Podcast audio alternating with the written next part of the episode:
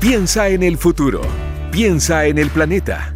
Piensa circular para hablar de sustentabilidad y economía circular y hacer las cosas de la mejor forma. Piensa circular en cooperativa con Osvaldo Lizama y Daniel Fajardo.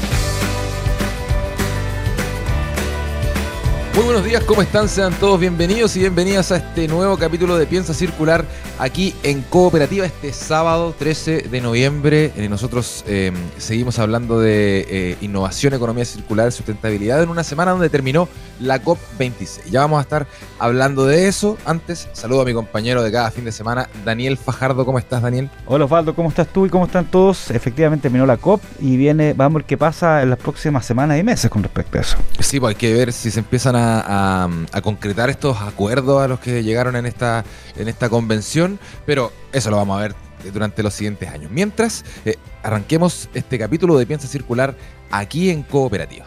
Piensa Circular en Cooperativa es una presentación de Sodimac. Cuidemos la casa de todos. Hoy en Piensa Circular vamos a hablar sobre lo que fue la COP26 y los compromisos para frenar la crisis climática.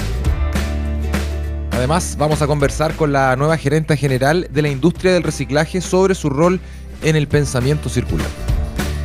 Y para terminar, en el consejo de la semana te enseñamos cómo reciclar las latas de conservas. Una economía que le devuelve el valor a los productos. Piensa circular en cooperativa.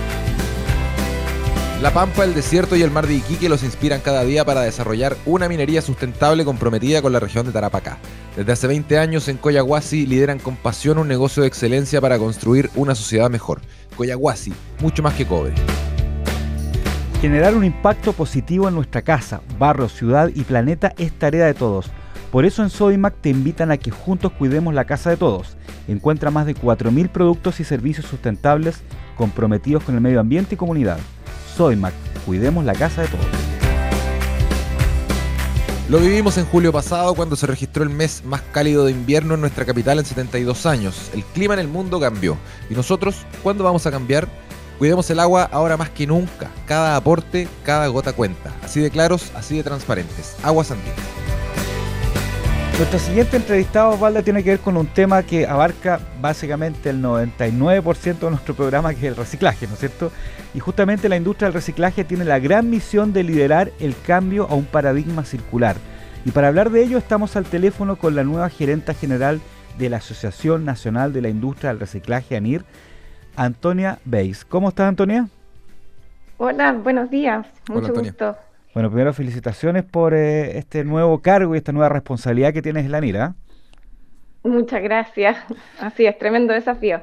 Antonia, ¿cuál crees que es el mayor desafío de la NIR eh, de aquí en adelante?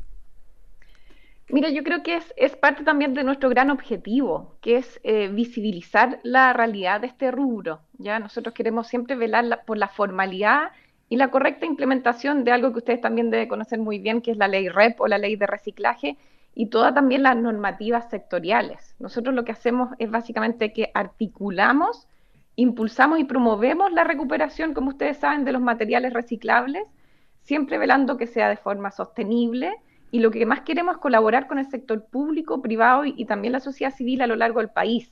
Entonces nosotros reunimos empresas de servicio, de logística, de pretratamiento, de tratamiento de residuos y de mucho tipo de residuos y hay que pensar a, escala industrial, ¿ya? Aceites minerales, vegetales, baterías, biomasa, agrícola, cartones, un montón, hospitalarios, orgánicos, papeles, plásticos, metales, neumáticos, vidrio, entre otros.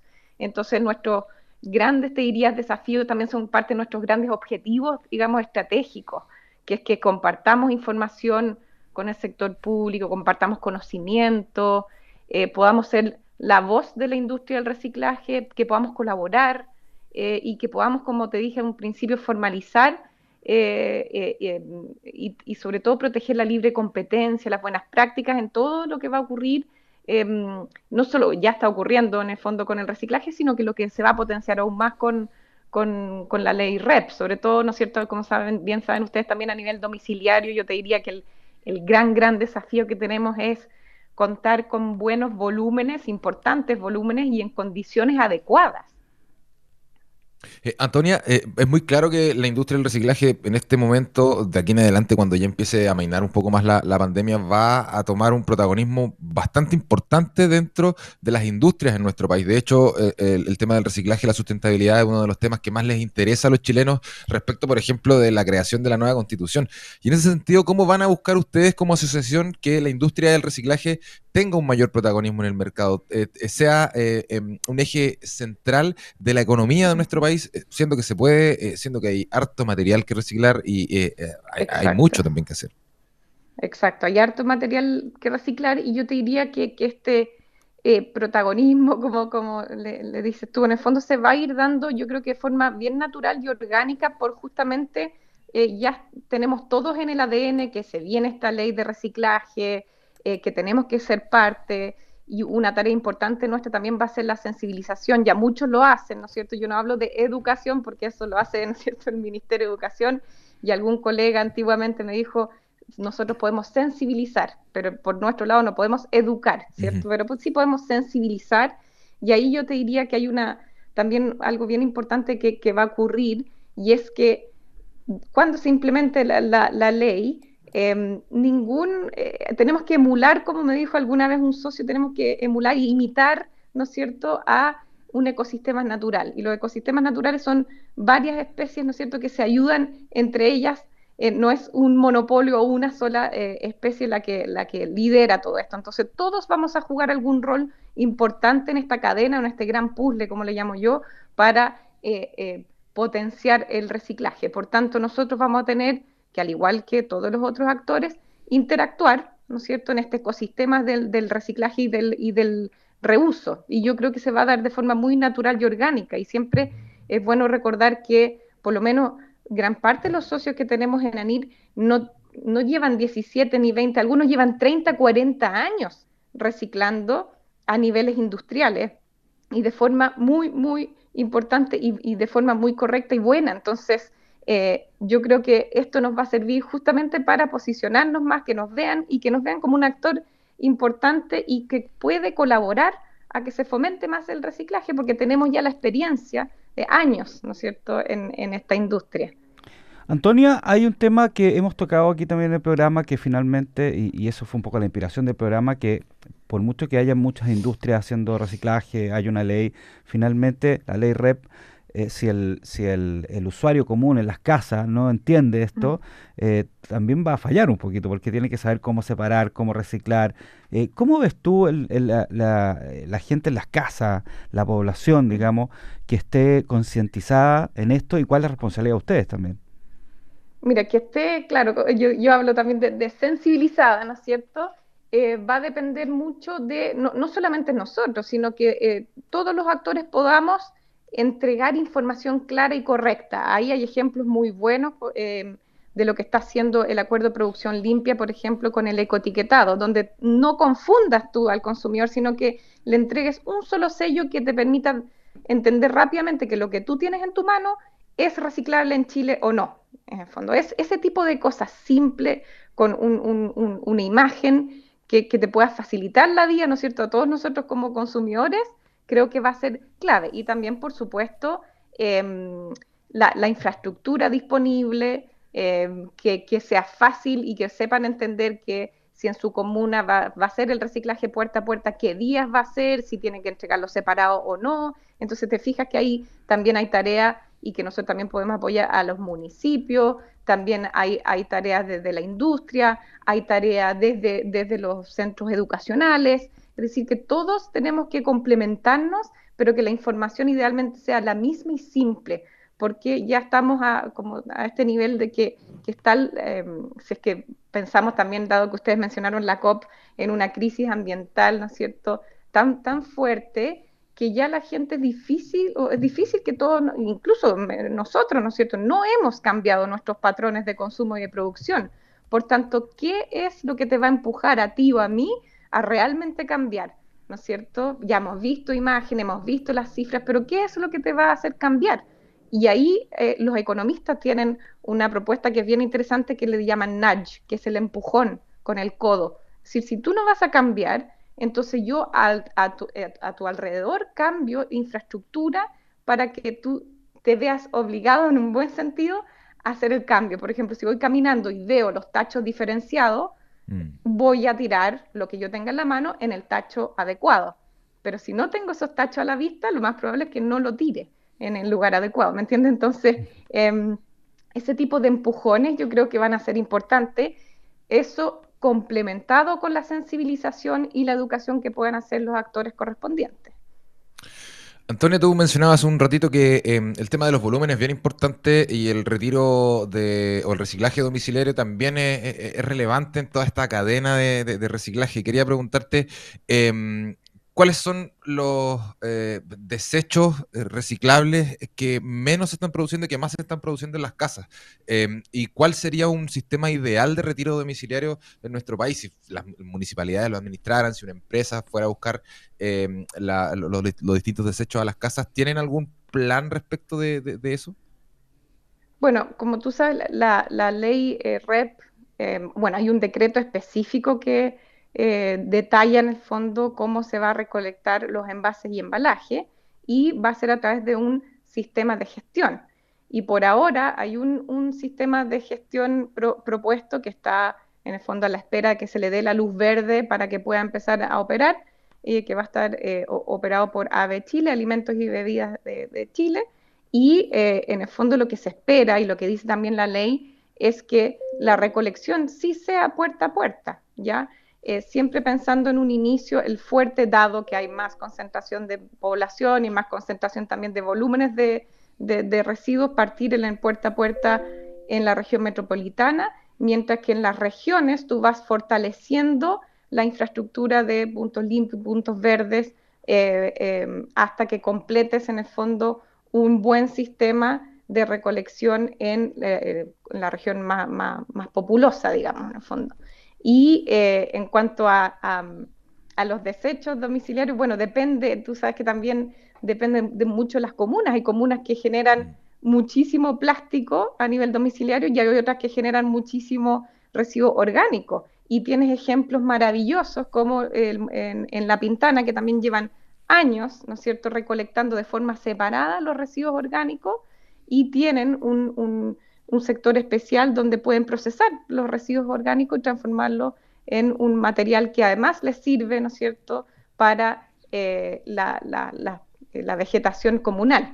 Y tienes un circuito ahí cerrado bastante interesante. Entonces depende también de cada comuna em, cuánto es, si tú abrieras, digamos, si nos metiéramos una bolsa de basura y la abriéramos en una comuna, es muy distinta eh, de un lugar a otro, ¿ya? Pero todos los materiales tienen un tremendo potencial de ser, eh, de aumentar, digamos, su reciclaje en Chile. Algunos están eh, más cubiertos, o sea, por ejemplo, el cartón ya se recicla, digamos, un 64% en nuestras últimas cifras del 2019, y hay otros que hay un, margen mucho más amplio para, poder eh, reciclar, como el, el, plástico, las latas o el, eh, o, el, vidrio, ¿ya? Pero un, ejemplo de, que sí se ha logrado y se ha logrado en, tasas altas es, por ejemplo, en base a embalaje de cartón.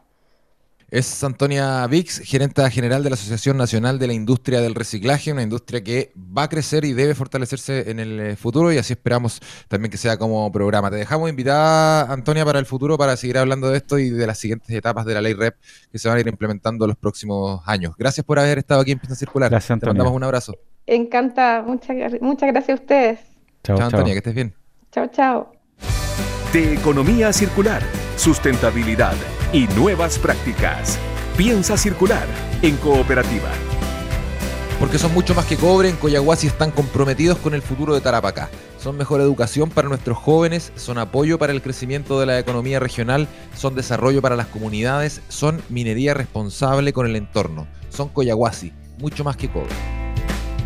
En Natura les apasiona la cosmética y las relaciones, por eso su esfuerzo y objetivo es ser una marca responsable y sustentable, tanto social como ambientalmente. Conoce todos los compromisos que mueven a Natura en natura.cl slash sustentabilidad. Natura, compromiso con la vida. Y ayer culminó la COP26 en Glasgow con varios compromisos de diferentes actores para frenar el cambio climático. Y para hablar sobre los suyos en particular, estamos con Alejandro Palma, gerente de asuntos corporativos y legales de COPEC. Vamos a saber sobre estos eh, eh, acuerdos de COPEC para la COP26, estas misiones que tiene para el futuro. Alejandro Palma, bienvenido a Piensa Circular. ¿Cómo estás? Muchas gracias, Daniel. Muchas gracias, Osvaldo. Gracias a todos los auditores de Radio Cooperativa. Muy bien, gracias a Dios. Qué bueno. Eh, qué, bueno, Alejandro. Eh, cuéntanos un poco cómo estuvo la participación de Copeca ya en la COP26. Eh, ¿Cuál es el plan que se presentaron, por ejemplo, para reducir emisiones y qué metas se plantearon de cara hacia el futuro? Mira, nuestro plan nosotros lo habíamos presentado un poco antes. ¿ah? Lo presentamos dos o tres semanas antes de la COP porque queríamos ser de los primeros, queríamos mostrar y después ir a testear lo que estábamos presentando en la COP. ¿Qué presentamos principalmente? ¿Qué, ¿Cuáles son nuestro plan? Bueno, a ver, lo más importante es que tomamos compromisos al 2030, 2040 y 2050 de distintas índoles y también compromisos intermedios, pero los compromisos son de distintas índoles. Por ejemplo, al 2030 es la carbono neutralidad de COPEC. ¿ah? Al 2040 tenemos muchas iniciativas para proteger ecosistemas. Eh, y mucho antes, porque esto no es solamente 2030, 2040, sino que también uno tiene que ir tomando iniciativas y compromisos tempranos. Por ejemplo, este año ya, el 2021, tenemos la carbono neutralidad de nuestras estaciones de servicio. ¿Qué es lo que significa eso? Que nuestras estaciones de servicio van a ser carbono neutral respecto de sus emisiones y eh, para ello nosotros hemos reducido nuestras emisiones, también contratado eh, energía limpia. Tenemos un contrato que ya provee el 10% de nuestras estaciones de servicio con energía que viene de Cerro Dominador y el resto de las estaciones de servicio las estamos compensando con bonos de carbono que hemos adquirido en la Bolsa Internacional de Transacciones de Bonos de Carbono, por ejemplo. Tenemos también compromisos al 2025, que es la reducción de todas las emisiones de nuestras operaciones en plantas. Y finalmente al 2030 terminamos con el transporte, las emisiones de nuestro transporte. ¿Te fijas? Entonces uno va adquiriendo compromisos de largo plazo, pero a la vez los va haciendo carne en el corto plazo. Eso es súper importante y eso fue un poco lo que fuimos a ver a la COP también, cómo estaban otros actores eh, eh, presentando sus compromisos, qué tipos de compromisos estaban adquiriendo. y la buena noticia para nosotros es que estábamos súper en línea con lo que estaba ocurriendo. Alejandro, ¿cómo ha sido el, trabajo eh, interno también dentro de COPEC para empoderar a la gente, a los, al, directorio, a la gerencia, a las personas, hasta el, último bombero, a lo mejor que está en una estación de servicio, sobre esto de, la sustentabilidad y la carbono neutralidad, digamos? Porque no es fácil a veces en las empresas cambiar de la noche a la mañana. Bueno, esa es una pregunta súper interesante. ¿Por qué? Porque efectivamente, este, como yo te decía, hace tres semanas presentamos nuestro plan pero este es un plan que empieza hace tres años atrás. Eh, primero con una estrategia de sostenibilidad, luego ir bajando la estrategia de sostenibilidad, ir conversando con los distintos actores, con las distintas gerencias. Se crea un comité de sostenibilidad que nos, reunimos eh, con la más alta gerencia, pero también con las jefaturas, porque esto no es un tema solamente de alta gerencia, sino que, como bien dices tú, hay que empapar a la compañía y nos reunimos una vez al mes y damos cuenta de los avances de cada gerencia. Luego también hay un tema de... Eh, sociabilización interna con la gente eh, y con todas nuestras empresas relacionadas, etcétera.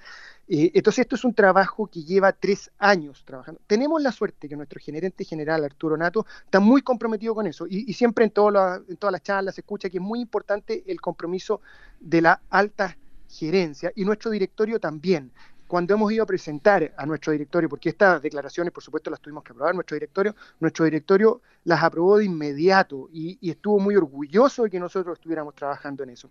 Por lo tanto, yo te diría que más que difícil o fácil, ha sido un proceso paulatino y que tiene que ir permeando de a poco. ¿Por qué? Porque una, una, una analogía que yo siempre hago es que la sostenibilidad y el cambio climático muchas veces ya está en la razón de las personas. Pero para que nosotros nos comportemos a la altura, tiene que entrar al corazón de las personas. ¿Te fijas? Entonces, ese es el cambio que estamos y que toda la sociedad, no solamente COPEC, todos en Chile, en todas partes del mundo, tenemos que comprometernos. Alejandro, respecto de la electromovilidad, que también va a ser un tema en el futuro, em, eh, donde ustedes también se han pronunciado ya en el, pasado, ¿cuáles son los planes que tienen eh, para ir implementándola? Me imagino también de manera paulatina aquí en el país. Bueno, eh, ese es un tema que para nosotros es fundamental. estamos muy, muy metidos en la electromovilidad. Ustedes no sé si habrán visto que el año pasado inauguramos el primer, el primer o uno de los más grandes terminales de América para buses. Después tenemos hoy día una red de carga eléctrica en nuestras estaciones de servicio de más de 1.400 kilómetros desde la región de Coquimbo hasta la región de la Araucanía y ahora estamos invirtiendo para llegar a la región de los lagos. Eh, eso es lo que ya tenemos. Además, no sé si habrán visto en las noticias hace dos semanas justo que eh, nos ganamos la construcción de 10 terminales de buses de los 13 que se licitaron. ¿ah? Por lo tanto, ahí estamos muy comprometidos. Pero además, Además, también tenemos el tema domiciliario. Eh, eh, somos partícipes y hemos traído en asociación, somos eh, partícipes, digo, accionistas, y hemos traído en asociación una empresa que salió recién a la bolsa en Nueva York, que se llama Wallbox, que son cargadores domiciliarios, y estamos ya implementándolos en Chile. ¿ah? entonces, y, y, tenemos además un convenio con el Mall Plaza de electrificarle estacionamientos y distintos puntos, más eh, perdón, aparece una lista de supermercados, pero eh, eh, que hemos trabajado mucho en esto, más 52 comunas en la región metropolitana ya las tenemos con dos puntos de carga cada uno. Por lo tanto, para COPEC el tema de la electromovilidad es un tema muy importante porque es el futuro. Alejandro, ahora vámonos, volvamos de nuevo al Reino Unido. Cuéntanos un poco cómo, cómo, cómo fue el ambiente en, la COP26 ustedes conversando mejor con otras empresas, con otros actores, eh, independientemente de lo que ustedes han comprometido, ¿cómo viste el compromiso también con otros eh, actores del sector corporativo, sector público? Cuéntanos un poquito de detalles de eso. Mira, qué bueno que, me preguntas eso, porque eh, cuando uno está en Chile y lee en el diario o escucha en una radio como hoy día sobre este tema, en las radios a veces se explayan más, eh, como hoy día, te fijas, pero, pero normalmente uno tiene acceso a una noticia a un punto pequeño y no se logra hacer eh, la imagen de efervescencia y compromiso que se veía en Glasgow. Es decir, para mí llegar allá fue abrir los ojos respecto de cuánta gente está comprometida y trabajando para que este cambio ocurra. ¿Ah? Eh, como te decía, cuando uno lee una noticia, de repente dice, Estados Unidos se comprometió, China se bajó. Entonces uno no, lo no logra hacerse la imagen. Allá uno ve a los tres entes principales de una sociedad, los gobiernos, las empresas y la sociedad civil trabajando en conjunto, mancomunadamente, sentados a una misma mesa, a pesar de que muchas veces una ONG con una empresa tienen diferencias. Eh, están mucha juventud, mucha juventud. Eh, eh, niños o niñas de 15 a 25 años de repente trabajando comprometidos, poniendo compromisos, presentando iniciativas. Es una cosa apasionante, apasionante. Y la verdad, la verdad, que este año en particular se vio, independiente de los compromisos finales que tengan los gobiernos ahora, se vio un avance enorme, gigantesco, porque por decirte alguna cosa, hace dos años atrás habían un listado de 100 empresas que estaban comprometidas. Ahora hay más de 8.000 empresas comprometidas. La banca y los inversionistas, todos estos fondos de inversiones privados, mundiales, las AFP, bueno, AFP en Chile, no, eh, las, los fondos de inversiones de pensión, por ejemplo, los de Canadá, los de otras partes del mundo, muy comprometidos eh, en inversiones limpias, de empresas que se preocupen del ESG, que es Environmental, Social and Government, de empresas que estén preocupadas del plan del cambio climático. Y aquí hay un punto importante. Sin perjuicio de la industria en que esté la empresa, no es la industria en sí mismo, salvo el tema del carbón y la emisión a través de, mm, empresas de, de generador eléctrica a través de carbón, salvo eso, no hay ninguna industria tachada. Lo importante es que tengan planes, de futuro, planes de cambio. Es decir, es decir, no hay una, eh, esta es una opinión personal, ¿ah? ¿no? pero esto es lo que yo sentí, que no hay una condena brutal hacia el pasado, sino que es más bien, ok, tú estabas en este negocio, muy bien, ¿qué vas a hacer en el futuro? Claro. ¿Cómo vamos a cambiar? Claro, y así se van haciendo justamente las transformaciones, Alejandro. Alejandro Palma, gerente de asuntos corporativos y legales de COPEC, contándonos un poco qué está haciendo esta empresa con respecto a bajar las emisiones, ¿no es cierto?, a la carbono neutralidad y también los compromisos que eh, eh, surgieron en la COP26. Así que muchas gracias por acompañarnos en Piensa Circular, Alejandro. Daniel, Osvaldo, un gusto. Que estén muy bien. Gracias, Alejandro. gracias a los auditores. Chao. Un abrazo, que estés bien. Igual. Datos para hacer de este mundo algo más circular. Consejo Circular. Momento de cerrar este capítulo de Piensa Circular. Antes, el consejo de esta semana tiene que ver con el primer capítulo para tratar las latas de conserva, Daniel. Sí, la lata de conserva se recicla, ¿no es cierto? Y se pueden ocupar para un montón de cosas en la casa, pero voy a darles algunos tips de cosas entretenidas que a lo mejor no conocen. Fácil, agarras la lata de conserva, principalmente esta, esta más grande, ¿no es cierto? Como tipo de jurel, ¿no es cierto? Eh, le, le, haces em, hoyos con clavos gruesos, ¿no es cierto? Por varias, por, por todo un una cara y saca el clavo nuevamente y tienes un rallador artesanal y reciclado. Está bueno, me gusta. Ya, vamos a quedar atentos a más consejos para reciclar las latas de conserva. Con esto hemos llegado ya al final de este episodio de Piensa Circular. Gracias a Mario Díaz y a Luis Devia que estuvieron en eh, la puesta al aire de este programa y por supuesto a ustedes quienes nos escuchan cada semana. Nos encuentran en Spotify, cooperativa.cl y piensacircular.com. Nos encontramos la próxima semana y ustedes que tengan un buen eh, fin de semana. Chao Daniel. Chao, chao Osvaldo. Chao. Que estén bien. Chao. Gracias. Fueron los temas de sustentabilidad y economía circular que hacen girar el planeta. Piensa circular. Fue una presentación de Sodimac. Cuidemos la casa de todos.